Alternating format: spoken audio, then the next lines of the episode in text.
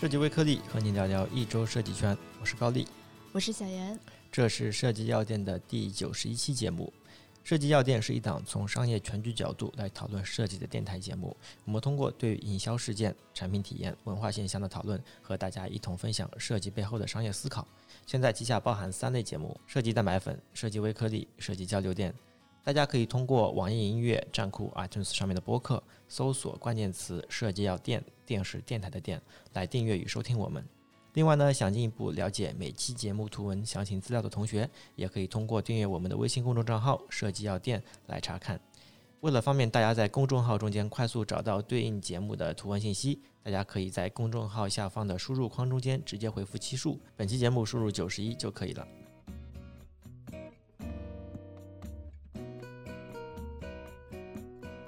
呃，今天呢是我们疫情之后的第二期节目啊，现在是三月三十一号。呃，今天呢我们主要跟大家聊一下一款游戏啊，这个游戏大家应该在这段时间也看到比较多的报道了，《动物森友会》，它是三月二十号的时候发售的，到现在差不多是十一天的时间。其实我都感觉我们现在去说它的话，可能都已经有点晚了，因为。它实在是太火了，然后在这段时，大家可以看到孩子的文章，大家其实都在解析，呃，动物森友会为什么好玩，有哪些好玩的点。然后呢，这一次我们主要是从动物森友会的一个游戏推广和传播的角度来看一下，它是如何做到一下子就爆火的。呃，首先呢，我们就先简单介绍一下动物森友会，呃，之后呢，为了方便起见，都会简称为动森。呃，动森呢，它其实。应该算是任天堂下面的一个，不能算太小，但是它可能也不能算一线的一个 IP。相比于马里奥这些 IP 来言，呃，它可能是属于二线，但是它其实也有一个固定的一个受众的人群。它的这个 IP 啊，最早是在二零零一年，我记得应该是在二零零一年的时候，呃，它是发布的。后期呢，其实都一直维持着差不多一到三年的一个更新进度，出它的一些迭代。这次呢，是 Switch 上面的一个。就是首次登陆 Switch 这个主机的一个版本一出来，它就火爆了。它在前三天的日本的销量就差不多达到了有一百八十八万的一个销量，这是有史以来 Switch 上面的游戏销量最高的。它其实超过了马里奥啊、精灵宝可梦啊那些游戏，应该算是最火的一个呃销量最高的一个 Switch 的游戏。而且这还只是在日本的前三天的发售情况。像我们这种，比如说它并不是。第一时间，或者他我们也不在日本的这种情况，可能还没被统计进去。但我们其实也可以发现，身边其实很多人都在玩它，所以它的呃，它是的确是一下子就火爆了。从销量上面来说啊，另外一点呢，我们其实可以从我们身边的反应和朋友圈里面，其实可以看到这个话题也是也是爆火啊。朋友圈里面其实大家前段时间应该都能看到各种推荐、交好友、呃上岛这样子的一些呃邀请。对邀邀请和一些游戏里面的梗的一个露出，然后另外一部分呢，在微博，哎，微博的话题里面，它其实有一个动物森友会的一个话题，这个话题的阅量阅读量已经达到了七点八个亿，然后讨论呢有七十八点五万，所以你可以看出，其实，在短短的十天里面，从发售到到今天吧，短短的十天里面，它其实。一下子就爆了出来啊！从不管是从销量还是从我们的这个社交圈里面，其实都可以看到它爆了出来。呃，今天呢，我们就要跟大家一起来聊一下像这样子的一款 IP，呃，它可能没有像马里奥这么大的一个知名度，然后它的玩法呢，它这个类型其实也并不能够算是特别大众的一款游戏啊，它是如何做到在短短的十天之内就做到一个破圈以及火爆的一个的一个讨论。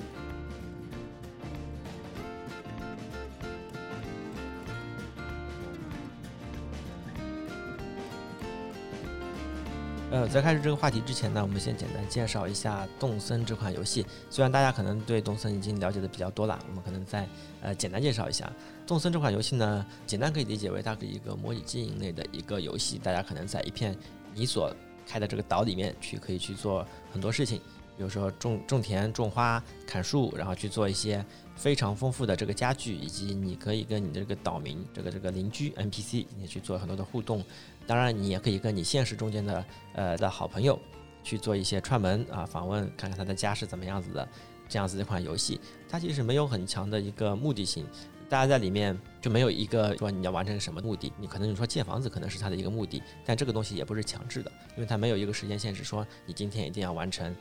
我这个房贷的一个还款。所以它的核心的一个任务性的可能不是非常强。相比于其他的这个牧场物语之类的游戏来说，虽然牧场物语它也是种田，它也会有一些呃任务项的一些目的，但是像这个动森呢，它其实都没有，而且它的时间机制是跟你现实中间是一比一的。你白天只要你选对了北半球和南半球，你的白天就是白天，你的黑夜就是黑夜。它的一个游戏的设计的机制啊，其实就是，嗯，可以理解为没有太强的一个目的性、任务性，比较休闲，跟现实中间是一比一的。我简单理解为就是可以让你轻松的拿起来，也可以让你放得下。是简单的来说啊，可能就是这款游戏的一个玩法。所以像这样子个玩法呢，嗯，也可以想到在中国，其实像这类玩家应该不会特别多啊。相相比于之前啊，啊，像这次为什么就火了呢？这也是我们主要要讨论的一个话题嘛，嗯，所以我们简单去搜集了一下，你可以发现《动森》这款游戏从它的发售，呃，是二十号到现在，这个现在是三十一号，这十天里面，它大概是如何去一步一步去传播起来的。然后我这边去做了一些简单的一个概括。第一部分我大概可以理解为，它其实做了一些扩圈的传播，这个阶段我把它称之为叫传播引流阶段。呃，这个传播引流阶段呢，主要是指对于那些非 IP 或者不了解这个动森这款 IP 的用户的一些素材的触达。打个比方说，这些主要是哪些内容啊？我们去搜集了一下这个微博里面的一些主要的一些核心的素材，我把它简单分了一些类。呃，像这里面，比如说，呃，哪些素材呢？比如说，玩家他自己去游戏里面去绘制的一个衣服。啊，他把它绘制成了现实中间的，比如说机器猫，或者说是某一个某一个 IP 里面的一个一个制服或者高达的一个什么服饰，它在游戏里面去出现了，会产生一点这种矛盾和反差嘛？诶，这个游戏这个 IP 的这个呃内容怎么在这个游戏里面去出现了？所以你会发现在初期的时候可能会有一些这样子的一些话题，呃，然后去去撬开了它一开始的第一步跟大众去沟通的一些。呃的一些方式吧，然后呢，你会后面你就会发现有很多像这种类型的，呃，因为衣服游戏里面衣服是可以自己去绘制啊，自己去点马赛克，然后一步一步去去做一个小缩略图的，然后穿在身上。你还可以在游戏里面去铺路啊，或者叫那个喷涂，然后这个喷涂呢，你也是可以定制的。呃，当然游戏里面你可以自己去点，然后另外一个呢，它还有一些编辑器，能够让你方便的去把这些图帮你去做出来。呃，我记得有一个网站，你可以把你电脑里面的这个图直接上传到这个网站，它就自动会把你一个上传的图变成马赛克的点阵图。只要你通过呃任天堂 Switch 的一个 APP 再扫进去，就能够到你的动森的这个游戏里面。呃，所以简单来说呢，可以理解为制作成本可能比较低，也比较方便，呃，能够让大家去产生一些素材。所以我们可以看到后面像很多，比如说这个淘宝里面所特有的这种梗啊，比如说。呃，什么水果滞销啊，什么呃这样的一些梗，就结合到了它这种种田的一个游戏里面，呃，去把这些内容去做了一些呃大众的一些传播。哦，原来这个游戏的自由度这么高，并且也切中了各种的定向圈层。就比如说刚才所说的高达啊，这个二次元的这个圈层，然后各种各样的圈层，他们其实都会为自己去做一些对应圈层能够理解的内容，扩大一开始的一个传播的一个范围。当然，这样的素材很多啊。我们还可以看到，比如说，有的人就把自己的付款码啊、微信的付款码和支付宝的付款码，直接通过也是刚才那个软件嘛，直接把它生成了出来，就铺直接铺在自己的地上。然后这张图分享了出去了之后，还真有人通过他这个游戏里面那个截图扫描那个二维码，给他打赏了一下。所以我认为，在初期第一步的传播里面，它是通过了很多这样子的一些素材，和大众说一些大众看得懂的生活中间能够产生共鸣的内容。嗯，对，这个就是我所定义的，就是一个初期的传播阶段。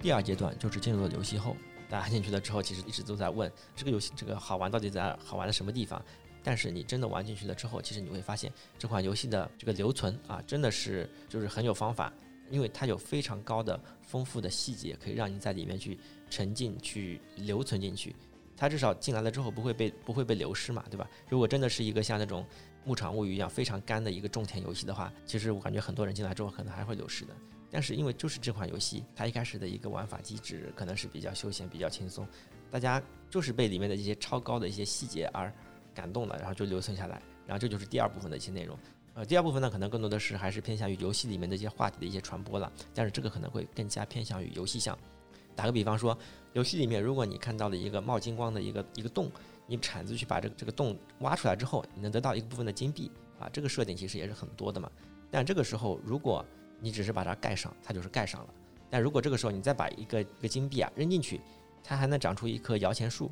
所以像这种超高的这种呃细节，让大家其实可以不断的去产生一些惊喜，在里面去留存下来。当然，我刚才说的只是一个点，就比如说它还有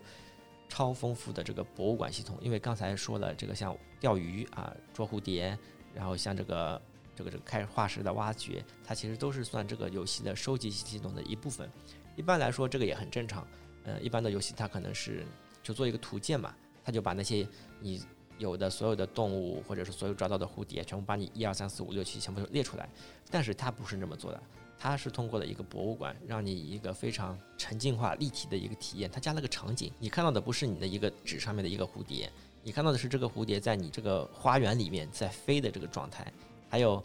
你捕你捉到的这个鱼，如果你捉这个鱼它是湖里面的鱼，它就是在一个池塘里面的那个水族箱里面的。但如果你是海里的鱼，它就会有一个海里面的那个。大的海洋的这个一个生态系统在里面，所以这种，嗯，有些时候你都会感觉到这些细节，它为什么要做到这么丰富？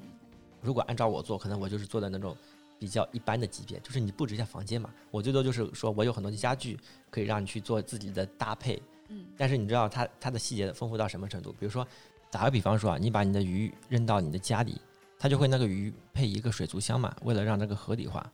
然后海里面的鱼和湖湖里面的鱼，它的缸是不一样的。湖里面的鱼可能就是一个随身携带的一个水族箱啊，那个可能就是我们去公园里面去钓鱼，它会给你配一个塑料的，然后上面有个红盖子，可以方便喂食的那个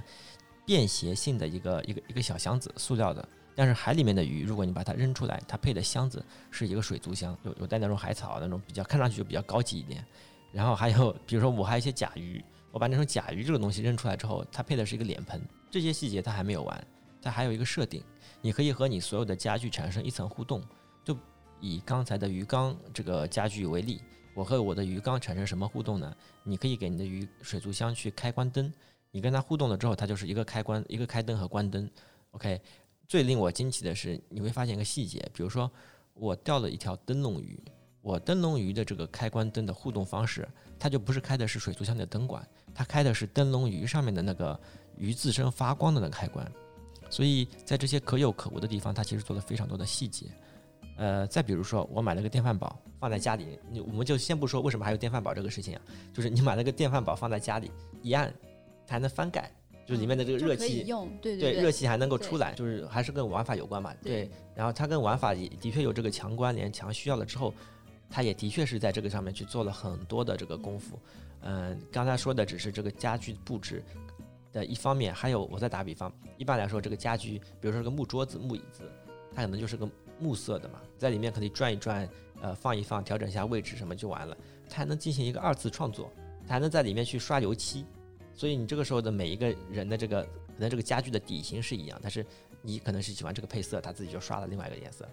我我再举一些其他的例子啊，就比如说你的出生岛不一样，比如说你是南半球、北半球，它所有的这些动物是。完全就是不一样的。它这些动物就是按照它的出现的时间，呃，以及它的生活规律，在做它的这个物种的一个分配。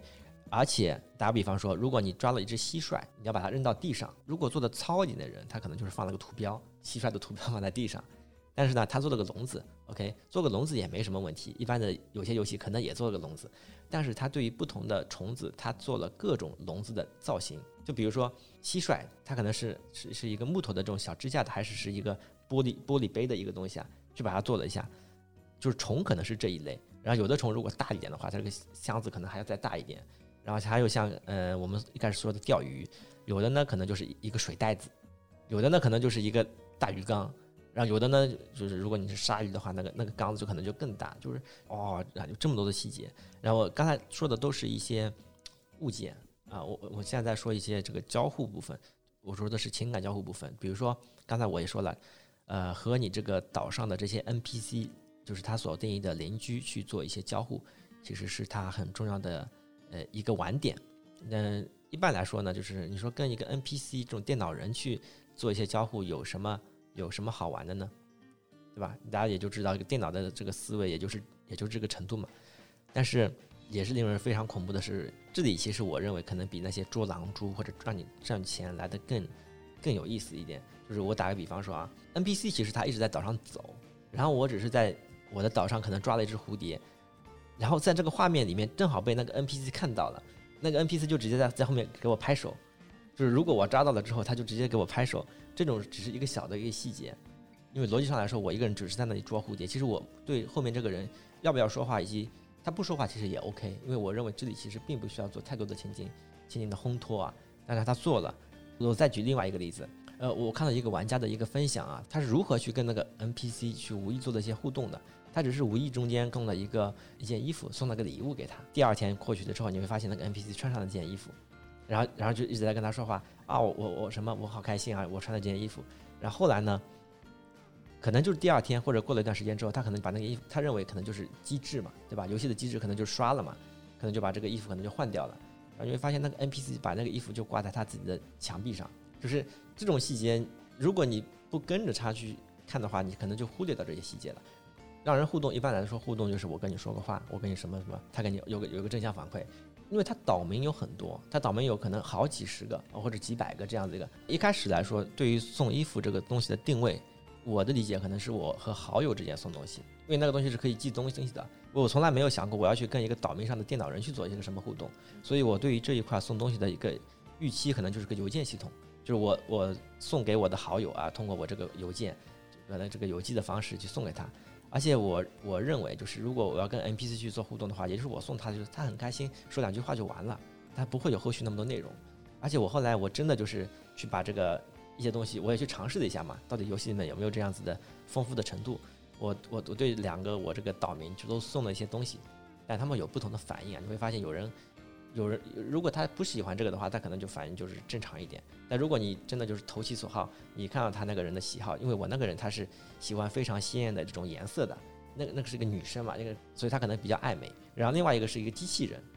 啊，然后他可能就是会撑个伞，因为下雨嘛之类的一些一些东西，所以他们的性格非差异非常大啊。然后他他做的这个东西之后，哦，他就非常喜欢，而且你会发现你一直跟他对话，他的对话是不一样的。你一开始对话，呃，对话可能就是哎你好什么什么，要有进阶对对，然后他说哎你今天怎么老是来找我呀？他会有这样子的一些话语。然后我后来说的实在太多了，他说啊你这个是不是要进攻的这个 什么什么呀？要那个进一步交友的。对，然后他他就会说这种女生的是吗？对他就会说这种有的没的这种细节。你想哇我我对这句话其实是完全没有预期的，就会沉浸在里面。对，就是你说这个岛。这个岛是个虚拟的，然后大家对这个岛的预期，其实我对它的预期也就是啊，就是个哎，就有点像那个恋与制作人，他会产生情感映射，是吧？对对对，恋与制作人可能只是几个主角，但是它这里面这个邻居啊特丰富，一百多个，所以任天堂，我刚才我为什么说它的岛民其实是我认为是相比于那些种什么捕狼蛛啊、赚钱啊这种更来的可以去玩进去的，比如说现在叫出了新的动森。那大家可能都去玩新的东森了。那以前我玩老做的那些人，就是我跟我的岛民都已经产生情感，大家其实都很不舍，就是我要离开这个岛了。然后很多人就还会再去给他们写信，虽然他们都知道那些 NPC 可能都不会去跟他们这个，他读不懂，说我再见，我可能不来了，这个这个意思。但是很多人就是因为心里有这个情感的一个映射，可能认为他就是我生活中的一部分，他会给他们写信说再见了什么什么之类的。对，所以嗯，我我为什么说这个？呃，刚才说的叫超高的这些细节，让玩家能够在这个里面去留存下来，并且能够产生二次的分享。不管你是，不管你是什么样的人，如果你是对这个游戏可能会稍微功利一点，你可能会想快速去赚钱，他可以去挖掘如何去快速赚钱的这种方法。有的人可能是为了效率，可能会会做一些追求，但有的人呢，可能就是玩一些社交，所以。嗯，这个就是我所说的叫第二部分，叫超高的细节的这个留存，让大家其实又产生了第二部分基于游戏内容的一些分享。这时候，社交媒体上面的素材与内容就会更多，体验上也会越来越丰富，打动力也会越来越深。你会发现，哎，这个每次打的这个播的内容都很准，一开始让大家了解这个游戏，了解了之后又有游戏里面超高的细节让大家留存下来这个游戏。同时再进行一个再次一次分享，这就形成了个闭环嘛。我认为啊，这就是初期它为什么能够一下子做到这个这个爆的一个原因嘛。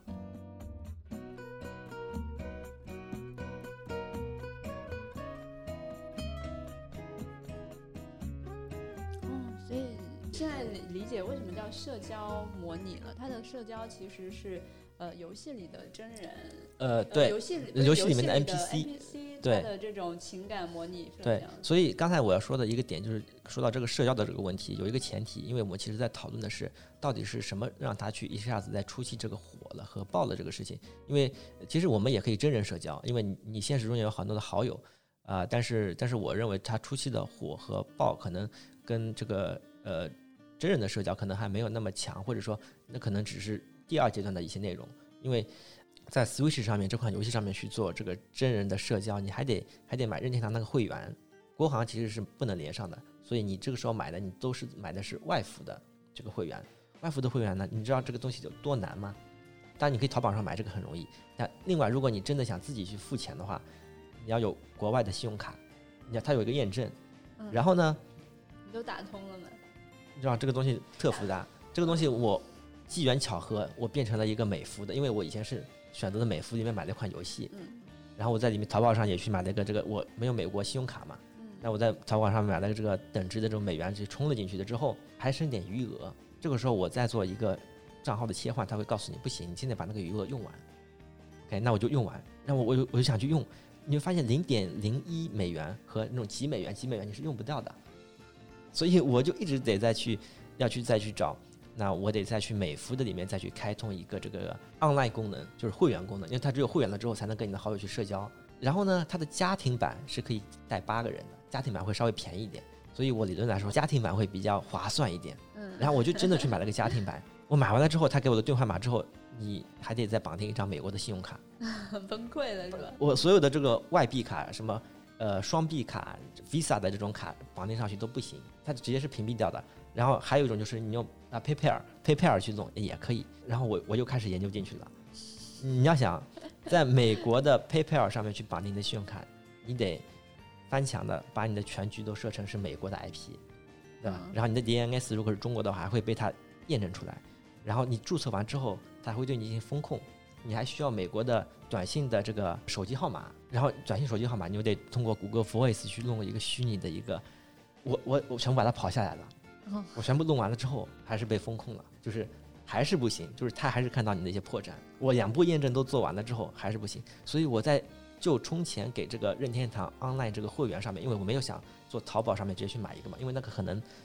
会办，因为如果那个人是通过一个破解或者他没有付钱的话，他也可以买这个会员。通过这个形式，那个人被检测出来之后，他就是办全家，就八个人可能就都没有了这样的一个机制。所以我为了稳妥起见，因为我花了很多的钱去买了很多游戏嘛，我不想通过这个几十块钱的这种小便宜就把我所有的账号全部弄完了，所以我想走它的官方的这个流程。但是我这一套流程全部走下来之后，你要知道这个东西有多难，所以我后来就不得不，我我就只好给我每一个人去做了一个这个这个这家，里几个人都在玩，我想让其他人也玩嘛，我想以后自个儿扩充也方便嘛，嗯那我我就不得不就付最贵的一个人的会员，一个一个人买，这个就这个就很贵嘛，对吧？嗯就两个人的话，就等于是一个八人的一个会员了。所以机缘巧合，我又是美服，我里面还有一点点的小的美元没有用掉，我放弃也不行，我就我就卡在这一步。所以你要知道这个 online 功能有多难。但如果你身边有些好基友的话，他会直接帮你。日本就没那么难吧，就是中国比较难。不是日本没有那么，日本肯定日本服的话可能也好一点。日本服好像是认中国的这个信用卡的，因为它都在亚洲体系里面。就是我只是这种叫不巧的情况下，我一步把它走完了之后还是很难，而且你要付很多的钱啊，这样的一个问题。所以我我的理解是，和人与人的社交，它其实也是它的一个很重要的一个玩法，但是它其实很难在它的初期这个火爆上面去有很多的这个加成，因为你很难想象，对于一个偷菜的这样的游戏，你还得去充钱去办一个会员才能够让你去偷菜。所以，所以我认为在社交部分，它是后期的玩法里面会会有社交的这个玩法在里面，但是这个一开始初期的火，其实跟它的这个社交。跟真人社交其实没有那么有一部分，但是没有那么强的关联。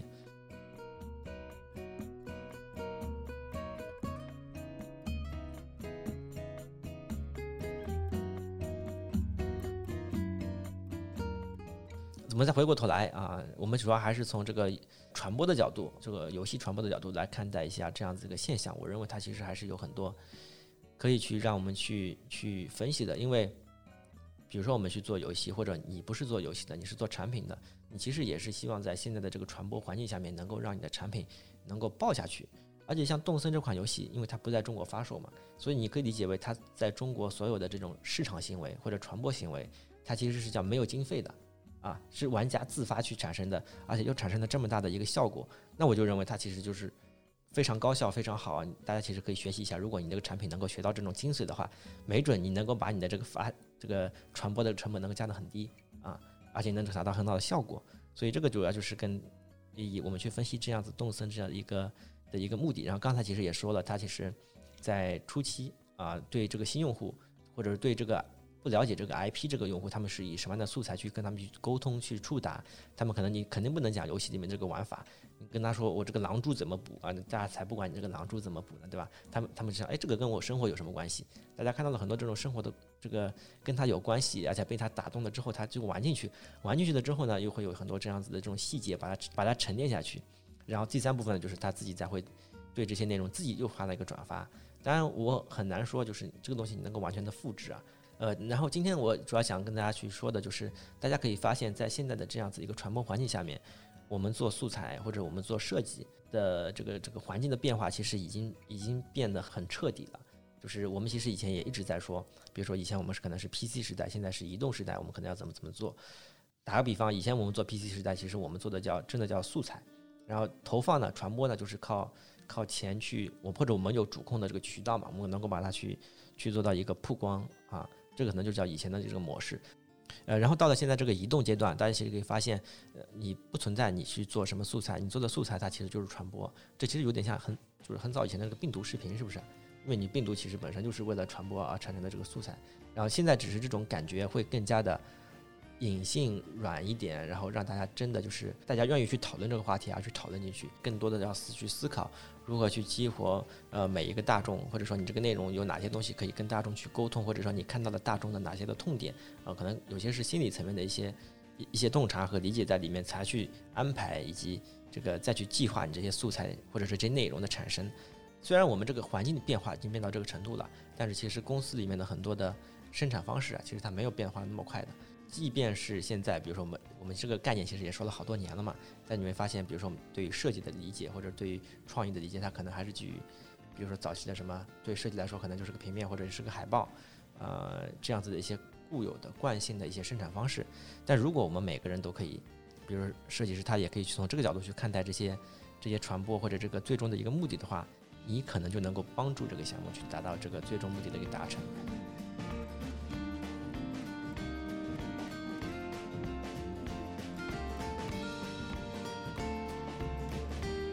然后下面呢，再举一些例子，和大家一起来看一下，就刚才我们所说的，如何去激发大众一起参与去去讨论这个话题。我我这边前面段时间看到一个，就是也也是近期的热点吧，比如说这个罗永浩四月一号他不是要直播了嘛？啊，罗老师他以前虽有是算是一个 IP 嘛，但是他其实在于直播领域，他是在抖音里面入驻的嘛，他在直播领域他其实算是一个新人，他的粉丝其实也是在抖音里面开始从零开始累积。当然，他以前的这些 IP 会帮助他去做一些初始的粉丝的一些积累和增长，但是他其实对于其他做了这么好几年的这个网红来说，呃，也还不是一个量级的。呃，我简单介绍一下，就是他当然会说，我比如说我在什么四月一号我会开始做直播了，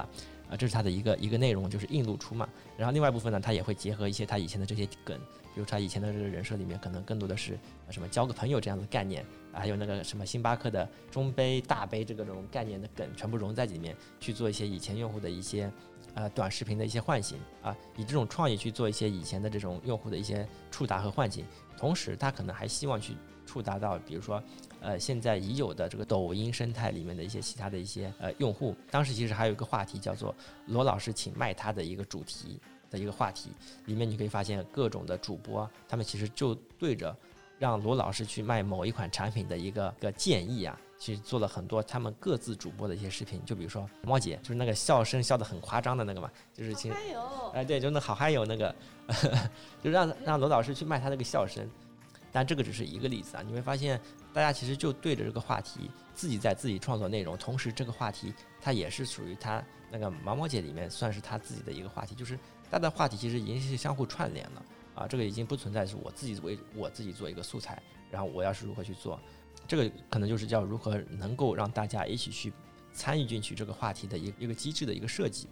然后第二个例子呢，就是叫一百天之后会死的鳄鱼这样子的一个四格漫画啊，这个四格漫画呢，其实在日本也是算呃近近段时间也是算比较火的。然后它是每天都会出一章，一共是一百天，一百天之后呢，这个鳄鱼它一定会死。读者其实是知道这样子的一个设定的，比较有个上帝视角，都知道这个设定。我简单介绍一下这幅漫画的第一幅画，就是一个鳄鱼傻呵呵在那笑，你可能理解为他就是一个正常的一个百姓啊，就是一个正常的一个生活的一个人，他在看电视，然后电视里面可能会出现一些这种，反正也是讲一些桥段，讲一些梗吧，然后那个鳄鱼就哈哈哈哈哈哈在那笑，啪就结尾了，这就是第一天的一个四格的一个漫画，告诉你这个鳄鱼就是一个。我们看上去如此正常的一个鳄鱼，它可能也没有很多的心机，它就是会被那些电视娱乐节目然后去所逗笑的一个正常的一个人。然后后面一句话就是，呃，离死亡还有九十九天，大家可能就会产生一些，哎，呃，就是这种共鸣啊。我自己所说的参与剧情，可能更多的是指，哇，大家可能就被这种方式抓住了。然后其他几天呢，其实都是属于这种类型的。打个比方说，可能他在路边散步，突然之间看到一个前面一个鸟有有危险，他是舍身去救了那只鸟。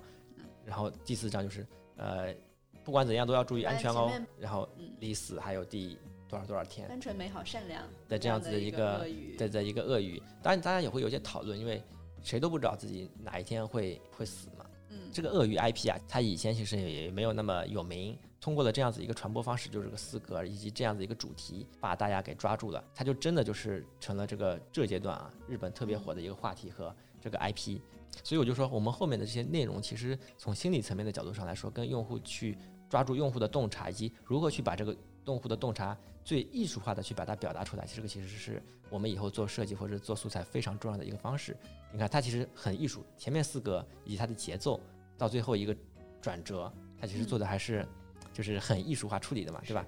呃，这个 IP 就是通过这样的方式，它一下子在这段时间就火了。呃，这个连载它已经是连载完了一百天，满满的一百天。然后也是近期在日本刚刚就是呃收收尾了，对这个 IP，然后也是引起了很大的一个讨论。大家当然会基于这个讨论，也会讨论一些生活啊、这个哲学啊、这个人生啊，到底我们要如何去看待我们的每一天啊，这样子的一些一些额外的一些话题的延展。但咱我要说的是，这个素材它其实更多的是对于大家的一个生活映射的一个洞察嘛。所以我们又回过头来再看我们的这个创作的这个内容，到底是如何去利用好我们这个社交这个。平台，因为我感觉还是我们这个平台或者社交环境变化的比较大。比如说，他现在选择的是四格漫画，四格漫画成本还算好啊，成本还能接受。比如说你是个画师，然后呢，对于社交传播来说，你是需要有一定的更新频率的，你可能是需要有一个日更，这可能是比较适合这个社包社交传播，因为大家时间都很碎嘛，你可能也无法一下子触及到一个特别硬核、特别深度的一个世界观，去让你接触到这个世界或者这个设定是怎么样子。但是通过一个这种这种鳄鱼的这种生活的一个小片段，啪一下子就看完了，大家也就了解了频率、媒介、更新频率，以及对于这个话题的一个洞察，或者对于人性的一个洞察，组合起来，可能就是要在现在这个社交环境下面，我们是如何去看待我们这个素材的产生啊，或者是如何去做到我们这些这些内容，我还是可以可以产生一些反思。